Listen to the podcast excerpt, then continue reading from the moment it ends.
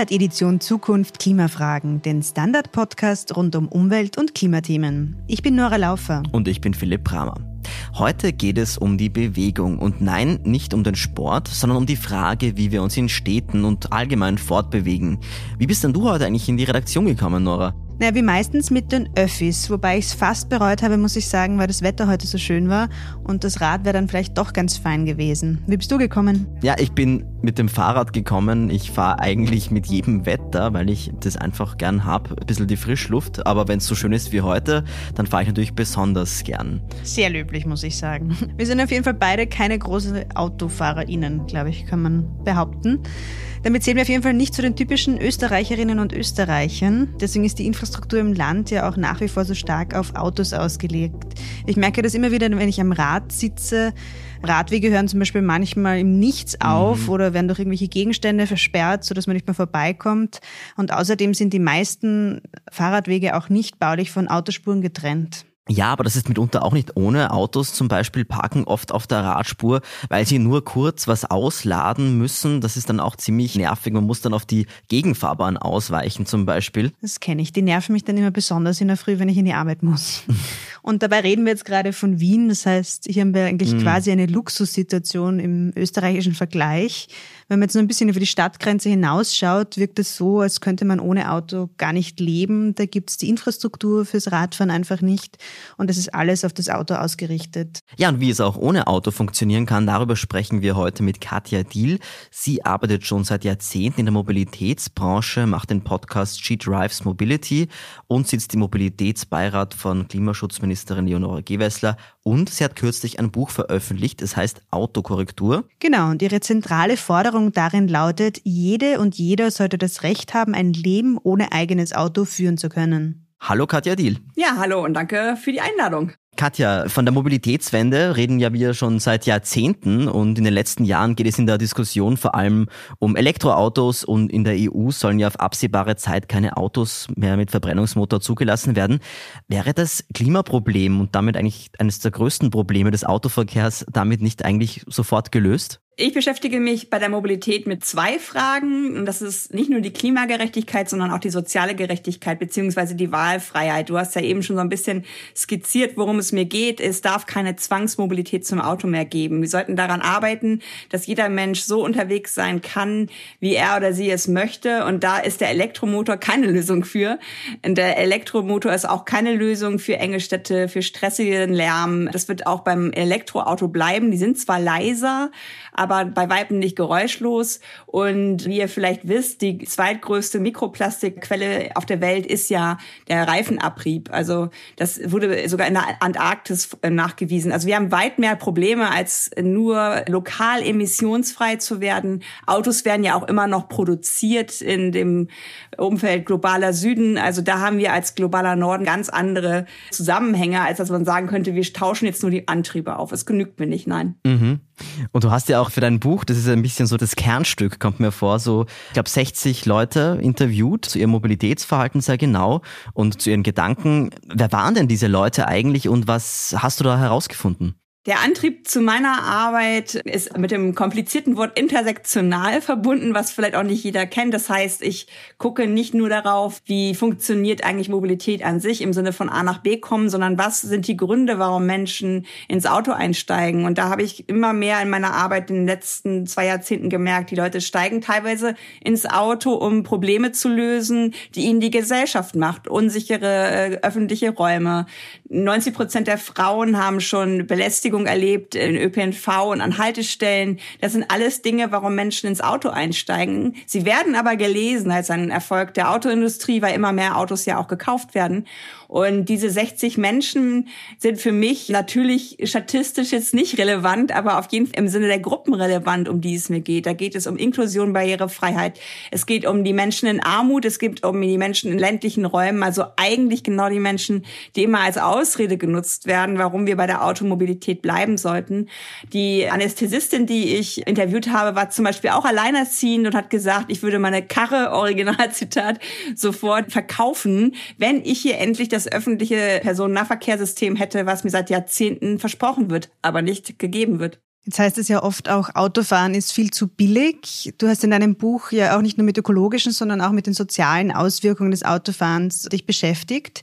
Und ist es nicht so ein bisschen eine Zwickmühle? Wir wollen einerseits weniger Autos, weil Autofahren im sozial nicht gerecht ist und drehen deshalb an der Preisschraube. Was aber, wenn das wiederum die Ärmsten trifft? Das ist natürlich genau das, was auch immer gesagt wird. Also wir machen hier in Deutschland gerade leider auch wieder diese Rolle rückwärts. Wir gucken sehr auf Preise.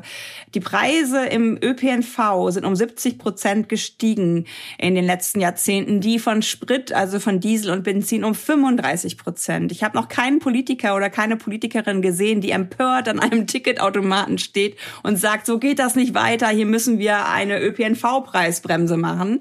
Müsste aber eigentlich, weil es das Doppelte ja ist der Verteuerung. Und das ist natürlich etwas, wo wir schnell merken, hm, woran liegt denn das? Ich glaube, das ist teilweise auch sogar gut gemeint, dass man sagt, arme Menschen sollen weiterhin mit dem Automobil sein. Nur dann frage ich mich, warum machen wir hier in Deutschland zum Beispiel gerade das Mittel des Tankrabattes für alle? Warum machen wir es dann nicht einkommensabhängig in dem Sinne, dass es wirklich nur die erreicht, die nicht die guten Gehälter haben? Aktuell kriegt jeder diesen Rabatt, egal was er verdient. Der Porsche Cayenne Rennfahrer oder die Frau mit dem großen SUV mit gutem Einkommen, genauso wie die Menschen, die prekär leben. Und das ist meiner Meinung nach dann so ein bisschen ja, so, so dieses, nicht Greenwashing, aber so ein bisschen in die Richtung geht's, ne? Dass man da sagt, wir müssen das billig halten, aber es ist natürlich teuer im Sinne der Zerstörung, die es macht. Das war natürlich in Österreich angesichts der steigenden Spritpreise auch sofort die erste Reaktion vieler zu sagen, wir brauchen eine Spritpreisbremse, das Tanken ist sonst unleistbar.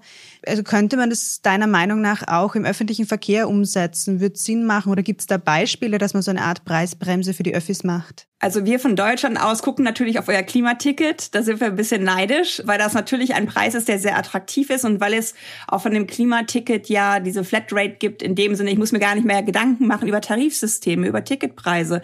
Denn barrierefreier ÖPNV heißt nicht nur meiner Meinung nach endlich auch Rampen zu bauen und Aufzüge anzubieten, sondern auch die Barriere abzubauen.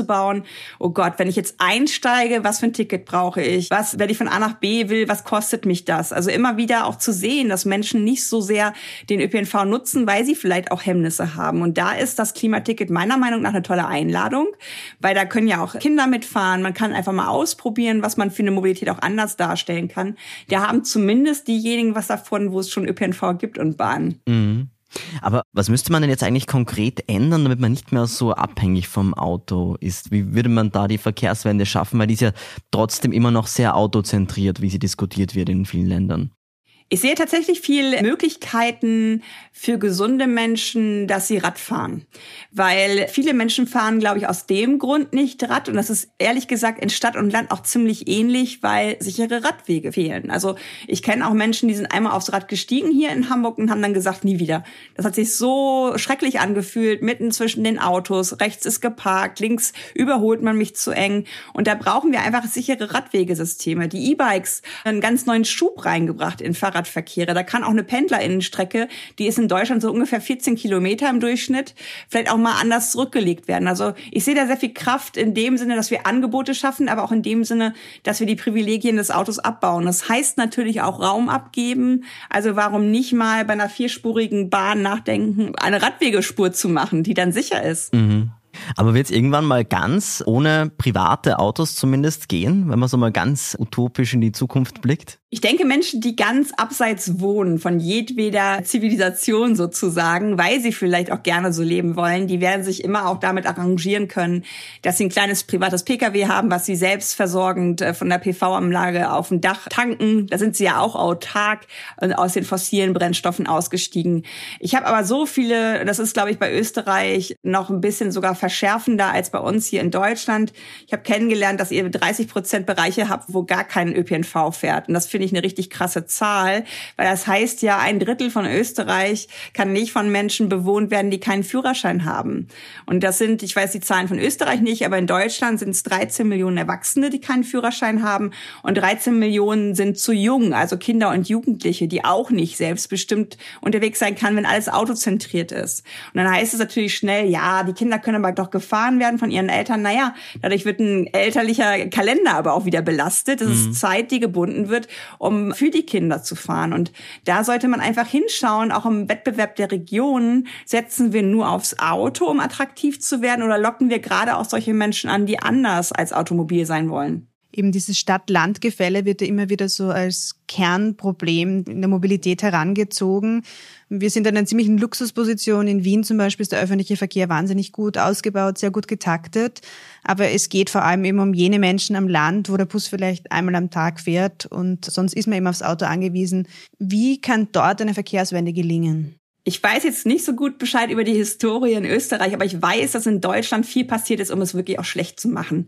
Also allein nach der Wiedervereinigung der DDR mit der BRD sind 4000 Schienenkilometer in den ostdeutschen Ländern verloren gegangen, weil wir sehr an das Auto geglaubt haben. Das war zum Teil auch dieser Güterverkehr, der bis zum Werkstor gefahren ist mit der Bahn, was jetzt alles in diesen Just-in-Time Lagerflächen, die mit dem LKW abgebildet werden. Das ist nicht nur Personenverkehr, sondern auch der Schienengüterverkehr, der sich verschlechtert hat hat.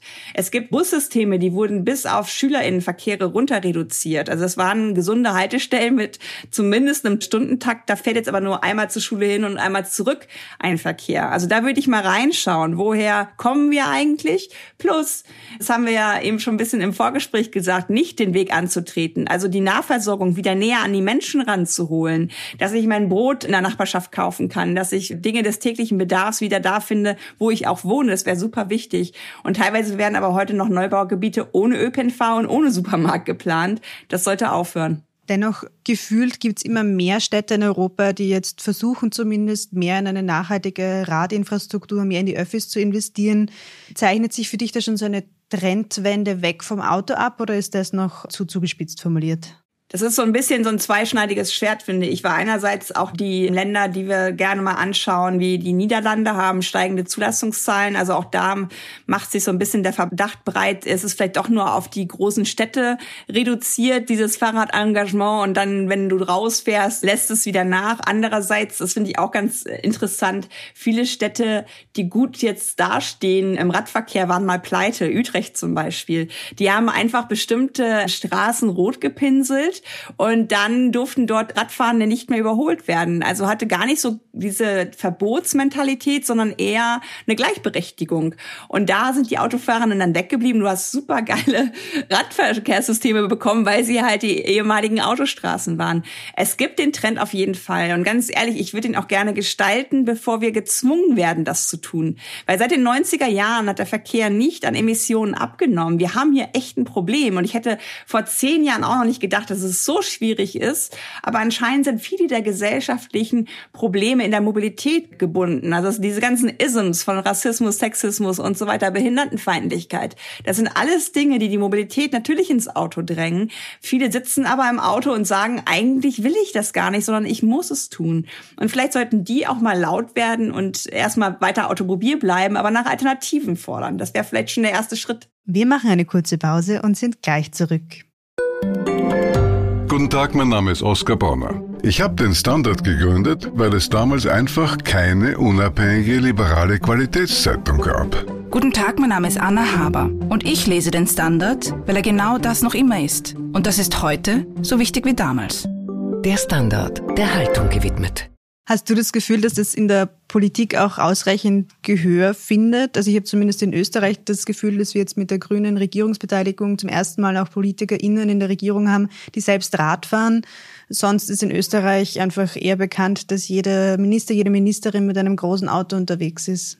Wir haben natürlich in Deutschland und Österreich ähnliche Probleme, obwohl ihr nicht so eine große Autoindustrie habt wie ihr. Also wir haben es dann vielleicht sogar noch mal ein bisschen potenziert. Das ist natürlich der Erfolg von Autoindustrie. Das erkenne ich auch an. Eine super Werbung. Überall Kommissare im Fernsehen fahren dicke Karren. Es gibt so eine sehr emotionale Bildsprache.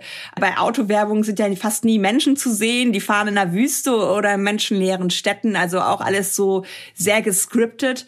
Und ich glaube, das steckt in uns allen drin. Wir werden groß als Kinder in einer Umgebung, wo überall Autos sind. Und das ist für uns vielleicht sowas wie Mobiliar in der Stadt. Also das wird gar nicht am Anfang so hinterfragt, sondern es gehört zum Erscheinungsbild dazu. Wenn ich bei meinen Eltern auf dem ländlichen bin, da ist es genauso. Da stehen auch überall immer größere Autos. Es gibt Haushalte mit vier Pkw. Das ist ein Zeichen dafür, dass wir immer noch denken, erster Job, beziehungsweise 18 Jahre Führerschein, erster Job Auto.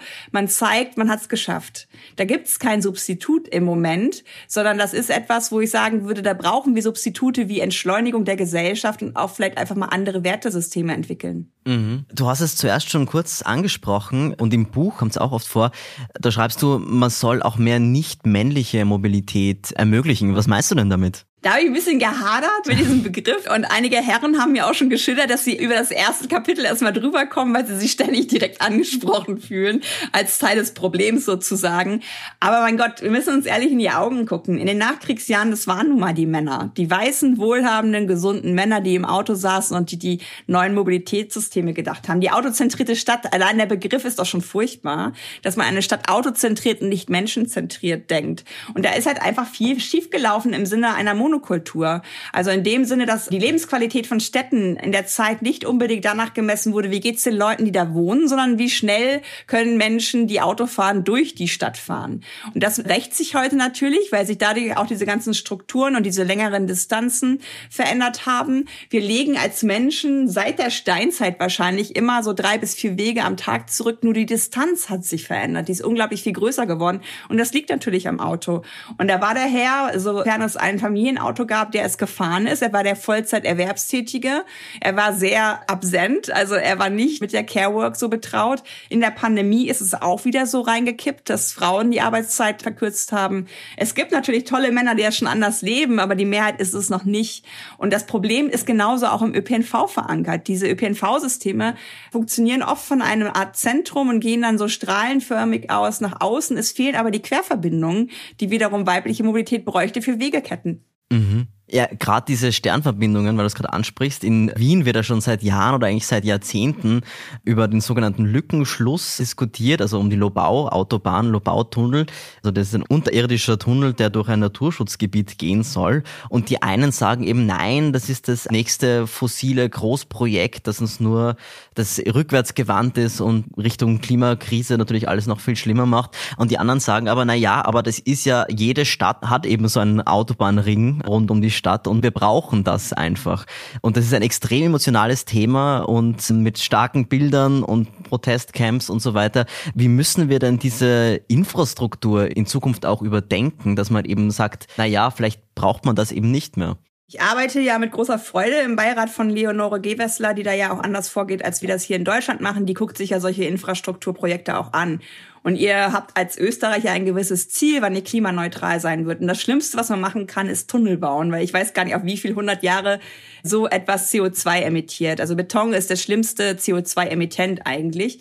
Und ich war vor Ort bei den Aktivisti und da bin ich auch nicht nur wohlwollend aufgenommen worden, sondern da bin ich so ein bisschen die Frau zwischen Baum und Borke, die sagt, ja, irgendwie müssen wir raus aus dieser Automobilität, aber es ist vielleicht wie so ein Methadon-Programm, so ein Ausstiegsprogramm. Wir können nicht von jetzt auf gleich, es geht nicht. Also ich kann mich nicht mit einem Megafon dahinstellen und sagen, alle Autos raus, das würde nicht funktionieren, ich muss die Wege gestalten und die Schritte.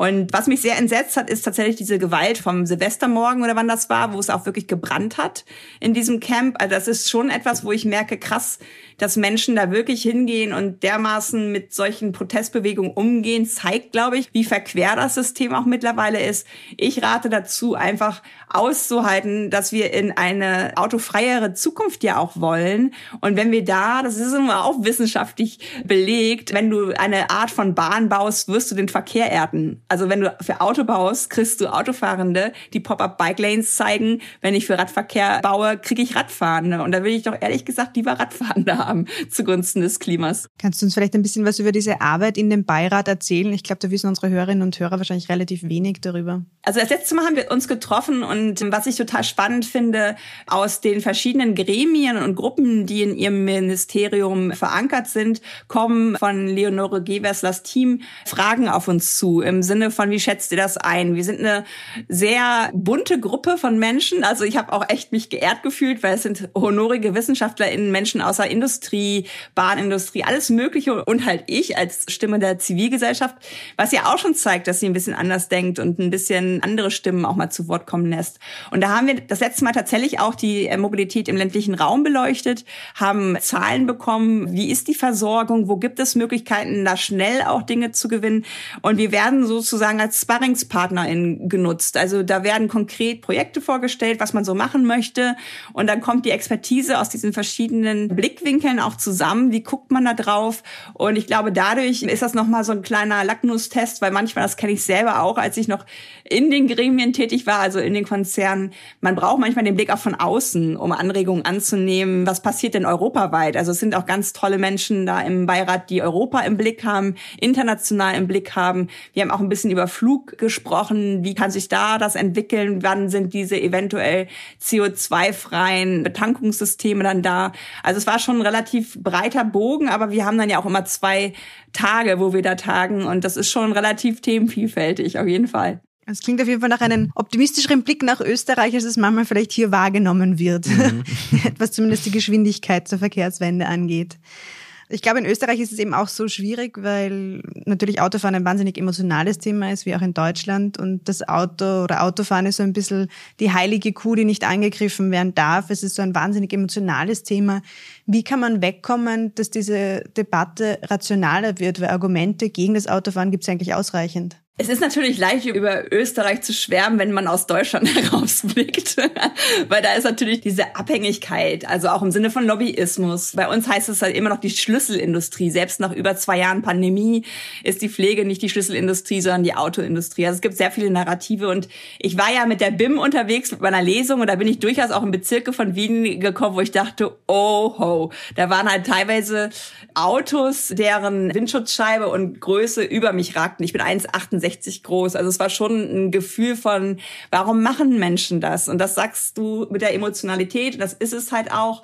Es sind sehr viele Dinge im Auto verankert. Der einzige private Raum am Tag vielleicht, ne? Zwischen Job und Familie, einfach mal nur mit sich sein zu können. Es gibt Studien, dass Menschen, die viel beruflichen Stress fahren, unterbewusst in Staus fahren, um so ein bisschen zu verzögern, dass von ihnen wieder was gefordert wird. Es gab eine Studie vor der Pandemie, dass Münchner Väter mehr im Stau stehen, als mit ihren Kindern Zeit zu verbringen. Also das sind so Sachen, wo man natürlich merkt, das geht hier nicht nur von A nach B zu kommen.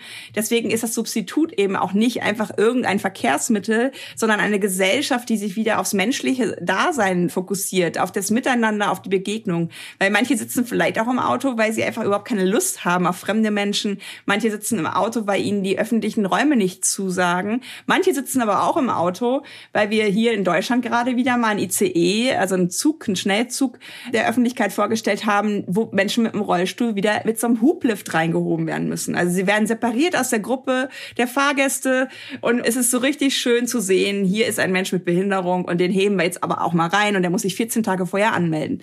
Und das sind alles Dinge, glaube ich, die sind im Auto natürlich einfach zu lösen.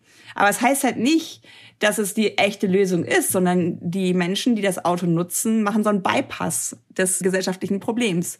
Und dazu die Emotionalisierung rauszunehmen, ist, glaube ich, wirklich auf die Bedarfe zu gucken. Also eigentlich, was ich im Buch gemacht habe, gefragt, ja. willst du oder musst du Auto fahren? Und dann zu fragen, kann ein Mensch ohne Führerschein dein Leben führen? Wo viele gesagt haben, nein mein Leben basiert auf Automobilität und wenn ich das nicht mehr kann, dann muss ich mir was anderes überlegen. Aber wenn die Leute zum Beispiel gerne allein sein wollen, auf dem Weg zwischen Büro und Arbeit, braucht man dann erste Klasse Einzelabteile für die U-Bahn oder wie kann man das lösen? Ich denke, dass viele Leute, die das mit dem Auto gerade lösen, ewig nicht mehr Bahn gefahren sind ich war ja in Verkehrsunternehmen tätig. Es war immer super interessant, bei dir immer dann erzählt wurde, was nicht läuft. Also ich glaube auch Leute, die bei der Bahn oder bei der ÖBB arbeiten, die kriegen ständig, ah, du, ah, du da ist mir letztens was passiert. Es schreibt halt keiner, ha, aus eigener Schuld heraus heute wieder zwei Stunden im Autostau gestanden. Das gehört irgendwie zum Produkt Auto dazu und es ist auch nicht so, dass dann alle gleich sagen, ah oh, ja, kenne ich. Aber bei der Bahn ist jemand anderes schuld. Und das ist ja ein vernachlässigtes System in Deutschland tatsächlich. Ich kann mir schon vorstellen, dass es da, ich habe den Ideen Ideenszug der Deutschen Bahn zum Beispiel kennenlernen dürfen, der verändert sich über den Tag hinweg. Morgens ist es wirklich so Hochverkehrszeit, einfach nur große Massen von A nach B bringen. Wenn weniger Fahrgastaufkommen ist, schieben sich Bänke rein oder es schieben sich Fahrradaufstellstationen rein. Also es ist sehr fluide gedacht. Und ich glaube, genau sowas brauchen wir. Und da hatten sie tatsächlich genau, was du sagst, so Boxen, wo du so mit so einem Stütz, das ist mhm. also das zwischen Stuhl und Stehen oder so, keine Ahnung. Da kannst du wirklich gut arbeiten. Das ist so um deine Ohren herum auch so eine Art Muschel, wo du dann auch wirklich ruhig arbeiten kannst. Und das ist die Zukunft, denke ich auch, ja weil wir über Emotionalität gesprochen haben und du kurz die Autowerbung angesprochen hast, das finde ich auch spannend, dass in Autowerbung zum Beispiel sieht man nie andere Autos. Also da hat man dann so das Gefühl, man ist alleine in diesem Auto und sonst Mobilität gibt's quasi nicht. Also man sieht eben weder Züge noch Autos noch sonst irgendwie. Man hat halt die Straßen für sich. Also ich glaube, das ist auf jeden Fall ein Problem in der Werbung. Aber zu guter Letzt ist auch noch zum Positiven zu gehen. Fallen dir Beispiele ein von Ländern, von Städten, wo du meinst, dass eine Mobilitätswende zumindest weitgehend gelungen ist? Natürlich Skandinavien. Und das ist total interessant, weil Skandinavien ist nicht wie zum Beispiel Kopenhagen zur Radfahrstadt geworden, weil die so emotional Ökos sind, sondern die haben einfach das Radfahren erleichtert. Also ich war, als ich das erste Mal in Kopenhagen war, mega überfordert auf dem Rad, weil die fahren unglaublich schnell. Es sind Lastenräder, es sind Rennräder und du sitzt da drin und als deutsche Person, die gewohnt ist, devot zu fahren im Rad. Die Freundin ist immer vorgefahren, die ich besucht habe, und dann machst du halt diese Handzeichen und ich bin immer über jede Kreuzung drüber, weil ich habe mich nicht getraut Auto anzuhalten oder abzubiegen. Nach zwei Tagen ging's dann, aber ich war richtig gewohnt, dass ich Rücksicht nehmen muss. Und da war es halt so, dass die Autofahrenden das noch machen mussten. Das ist aber nicht, wie gesagt, einfach, dass die, also Ökologie, denke ich, war vierter, fünfter Platz als Grund. Die meisten sagen, es ist die schnellste Art der Fortbewegung. Ich habe meinen Sport dann auch und ich bin total flexibel unterwegs. Viele andere Städte, die auf dem Weg sind, wie zum Beispiel Paris oder Barcelona, haben gerade Bürgermeisterinnen. Das heißt nicht, dass Frauen alles besser machen, aber vielleicht machen sie es auch einfach mal anders. Birgit Hebein, die ja leider abgewählt worden ist bei euch, hat ja auch einen sozialen Hintergrund, was den Job angeht. Also die hat in der Pandemie, glaube ich, auch ganz anders auf Mobilität geguckt als rein technisch. Sie hat diese coolen Straßen gemacht in Vierteln, wo halt es so ein bisschen soziale Brennpunkte gibt, damit die Menschen raus können. Also ich glaube, das ist schon etwas, wo meistens Menschen an der Macht sind und an den Hebeln der Macht, die vielleicht auch anders Ausbildung genossen haben, die vielleicht auch anders unterwegs sind. Hier in Hamburg ist es zum Beispiel ein Verkehrs- und Mobilitätswende, so nennt er sich, Senator, der selbst Rad fährt, noch nie ein Auto gehabt hat, der Papa ist und die Kinder auch zur Schule bringt. Also der einfach weiß, wo die Pain Points sozusagen sind. Und vielleicht sollte einfach jede Bürgermeisterin und jeder Bürgermeister erstmal eine Woche zu Fuß sein, eine Woche mit Menschen mit Handicap und eine Woche auf dem Rad, um zu merken, wo knirscht es denn hier im Gebälk, wo sollten wir was tun. Das ist auf jeden Fall eine Forderung, der ich zustimmen kann. Dann vielen Dank fürs Kommen, liebe Katja. Dankeschön. Ja, und euch schönen Dank für die Einladung. Euch noch einen schönen Tag. Danke auch euch, liebe Hörerinnen und Hörer. Wenn euch der Podcast gefallen hat, freuen wir uns natürlich über eine gute Bewertung auf den gängigen Plattformen. Ja, und wenn ihr uns unterstützen wollt, dann könnt ihr das natürlich auch jederzeit sehr gerne tun, zum Beispiel mit einem Abo, mehr dazu auf abo.derstandard.at oder ihr werdet Supporter auf derstandard.at slash Supporter. Den Standard kann man nämlich natürlich sehr gut in den Öffis lesen und es gibt fürs Fahrrad auch sehr schicke Standard-Sattelschützer. Genau. Die nächste Folgeedition Zukunft Klimafragen erscheint dann in zwei Wochen. Bis dann. Ciao.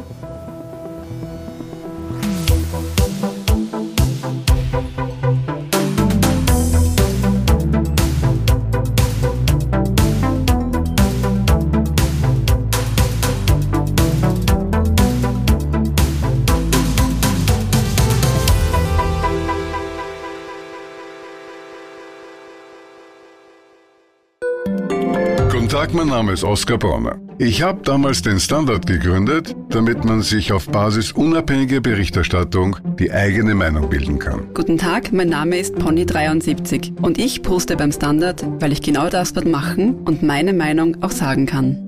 Der Standard, der Haltung gewidmet.